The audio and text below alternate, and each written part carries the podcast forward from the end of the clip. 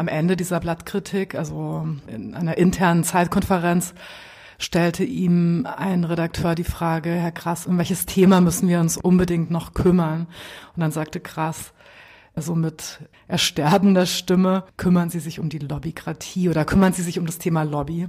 Und mir schien das damals wie so ein, ein weiser alter Mann, der eine wichtige Botschaft hat.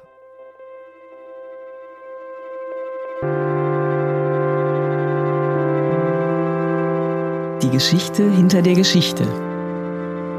Der wöchentliche Podcast für Freunde der Zeit.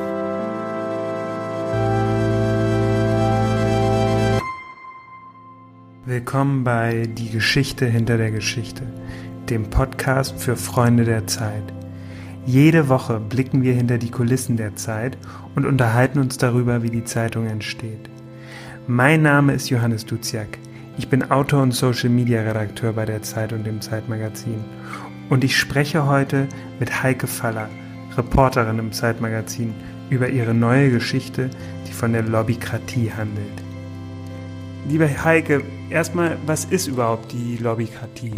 Die Lobbykratie ist so ein Ausdruck, der sich in den letzten Jahren rausgebildet hat. Das ist auch ein Buchtitel und ja, es steht stellvertretend für sehr viele Bücher zu diesem Thema, die alle eine ähnliche These haben, nämlich dass unsere Demokratie eigentlich nicht mehr funktioniert, sondern von Lobby- und Wirtschaftsinteressen beherrscht wird von einem kleinen Klüngel von Politikern und Wirtschaftsleuten, die eben auf Kosten des Volkes gemeinsame Sache machen. War das dann auch deine Ausgangsfrage? Also ist es wirklich so oder wie bist du an die Recherche rangekommen? Also auf die Idee für die Recherche bin ich schon mal vor Jahren gekommen, als Günter Grass noch lebte und bei uns eine Blattkritik machte. Und ich glaube, am Ende dieser Blattkritik, also in einer internen Zeitkonferenz, stellte ihm ein Redakteur die Frage, Herr Krass, um welches Thema müssen wir uns unbedingt noch kümmern? Und dann sagte Krass, also mit ersterbender Stimme, kümmern Sie sich um die Lobbykratie oder kümmern Sie sich um das Thema Lobby. Und mir schien das damals wie so ein, ein weiser alter Mann, der eine wichtige Botschaft hat. Und Fortan dachte ich dann über viele Jahre, du musst dich jetzt endlich mal um dieses Thema Lobbyismus kümmern und hatte das immer mal so im, äh, vor Augen. Und als dann der Dieselskandal losbrach und sich eben die Möglichkeit ergab, zu dem Thema auch einfach mal konkreter zu forschen, eben anhand der Autolobby, dachte ich, jetzt ist der Punkt gekommen, wo ich mir das mal anschauen sollte. Das hast du ja dann auch gemacht und du schreibst auch über eine EU-Richtlinie für die Automobilindustrie, die den Stickstoffdioxidgehalt in der Luft senken soll. Und diese Richtlinie wird in Brüssel erarbeitet, dann aber in Deutschland aufgeweicht. Als du nach Brüssel reist, um die Parlamentarier mal zu fragen, warum sie die Aufweichung des Gesetzes in Kauf nehmen, geben sie dir relativ ambivalente Antworten, die scheinbar nicht so richtig was mit Konzerninteressen zu tun haben. Was, was haben sie dir denn da erzählt? Ja, genau. Also das Parlament hatte da eine unheimlich von außen betrachtet eine unheimlich schwache Entscheidung getroffen. Also erst passiert der Dieselskandal und dann werden die Grenzwerte im Nachhinein einfach verdoppelt. Und das wirkte natürlich wie, jetzt hat die Lobby endgültig über das Parlament gesiegt. Und ja, ich habe dann einfach mit unterschiedlichen Parlamentariern gesprochen, sie gefragt, warum haben sie denn so abgestimmt, wie sie abgestimmt haben. Und dann trifft man halt so auf das echte Leben. Und was man da eben nicht vorfindet, sind Parlamentarier, die in irgendeiner Weise bestochen sind. Ich habe noch nicht mal das Gefühl gehabt, dass die irgendwie Angst hatten, sondern die hatten sich halt so entschieden abzustimmen aus unterschiedlichsten Gründen. Teilweise war das Fraktionsdisziplin bei den Konservativen. Manche wollten sich auch gegen die Fraktionsdisziplin sozusagen auflehnen, haben das dann nicht gemacht, weil man halt solche Kämpfe auch nicht andauernd ausfechten möchte. Eine andere Holländerin, die unbedingt gegen ihre Fraktion stimmen wollte, hatte dann einen Bandscheibenvorfall, als es zur Abstimmung kam. Die war unheimlich wütend auf die Autoindustrie. Wiederum andere gaben freimütig zu, dass sie einfach nicht in das Thema eingearbeitet waren. Das kann man auch nicht bei so vielen Themen und dann halt einfach das machten, was die Experten ihnen sagten. Also man merkt dann, es gibt sehr viele unterschiedliche Gründe, aber natürlich sind auch diese sehr unterschiedlichen Gründe irgendwie am Ende von Lobbyarbeit auch mit beeinflusst. Was hat dich bei der Recherche am meisten überrascht?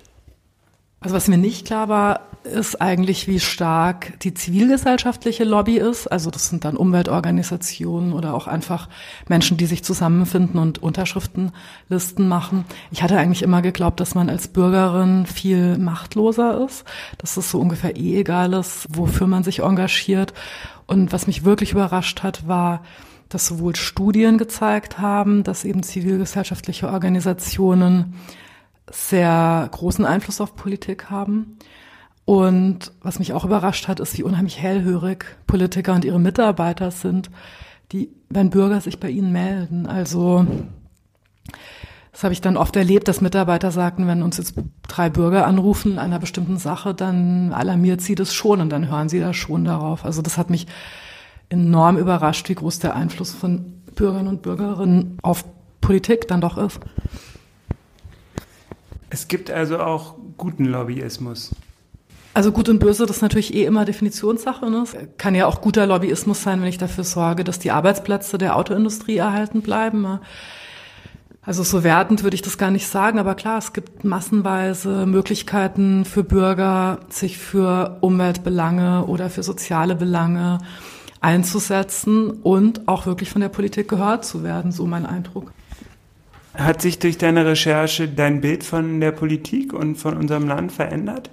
Ja, tatsächlich, wobei ich zugeben muss, dass ich von einem eher niedrigen Wissensstand kam, weil ich einfach nie Politikgeschichten mache und diesen Betrieb wirklich nicht von innen kenne, den also wahrgenommen habe, wie Normalbürger den wahrnehmen. Und von außen betrachtet bin ich diesen ganzen Lobbybüchern irgendwie auch auf den Leim gegangen und dachte halt so, eigentlich wird das alles von großen Konzernen bestimmt.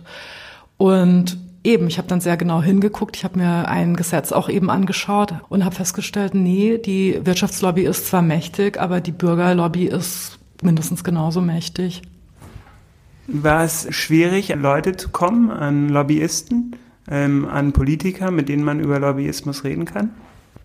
Nee, das war erstaunlich einfach. Also bei den Politikern war es so, dass ich wirklich einfach in Brüssel angerufen habe, Abgeordnete, die interessant abgestimmt hatten, einfach angerufen habe. Man wird dann relativ sofort mit denen oder ihren Mitarbeitern verbunden und kann die dann wirklich ganz einfach fragen, warum haben sie so abgestimmt? Und meistens wissen sie das dann nicht mehr, aber forschen dann nochmal nach, was ihre Gründe waren. Also da kann man zumindest als Journalistin einfach anrufen und fragen. Und Lobbyisten war eigentlich auch nicht so schwierig. Ich habe mit einigen gesprochen, speziell aus der Autolobby. Und auch da konnte man einfach anrufen und wurde dann empfangen in schicken Büros mit Blick über die Stadt. Du triffst dann auch nochmal den Wissenschaftler Rudolf Speth, der dir auch nochmal, der irgendwie der Geschichte auch nochmal eine andere Farbe gibt. Ne? Was, was erzählt dir Rudolf Speth? Genau, also Rudolf Speth ist eben Lobbyforscher seit 20 Jahren. Es gibt wahrscheinlich nicht viele Leute in Deutschland, die sich so intensiv mit dem Thema beschäftigt haben. Und Rudolf Speth sagt eben auch, dass dieses sehr, sehr alarmistische, alles wird immer schlimmer und eben früher wo so ein Bild gezeichnet wird, dass es halt früher so eine wahre und gute Demokratie gegeben habe und die inzwischen eben komplett kaputt sei. Das, dem widerspricht er eigentlich total. Er sagt, dass eben früher quasi in der Nachkriegszeit eben gerade in der Bundesrepublik ein Modell herrschte, das man auch unter dem Fachbegriff Korporatismus kennt, also wo Wirtschaft und Politik sich sehr eng abgestimmt haben, häufig auch zugunsten von Wirtschaftsinteressen, wo ganz stark geklüngelt wurde und dass es sich eigentlich fast eher zum Positiven verändert hat, weil eben heute mehr Akteure in diesem Markt sozusagen aktiv sind. Also es sind nicht nur einige wenige, die über Gesetze entscheiden, sondern es sind viel mehr. Die Bürger erwarten eine viel größere Transparenz. Viele Sachen, die in den 70ern gang und gäbe waren, sind einfach nicht mehr möglich heute. Und nee, also er, er gibt natürlich keine Entwarnung. Man muss sozusagen immer für die Demokratie kämpfen.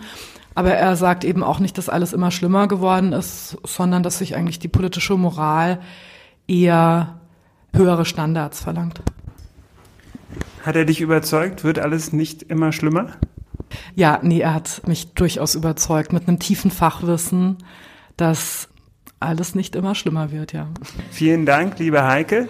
Ähm, die wunderbare Geschichte von Heike Faller im Zeitmagazin über die Lobbykratie können Sie diese Woche in der aktuellen Ausgabe des Zeitmagazins lesen, das der Zeit beiliegt. Vielen Dank. Danke auch.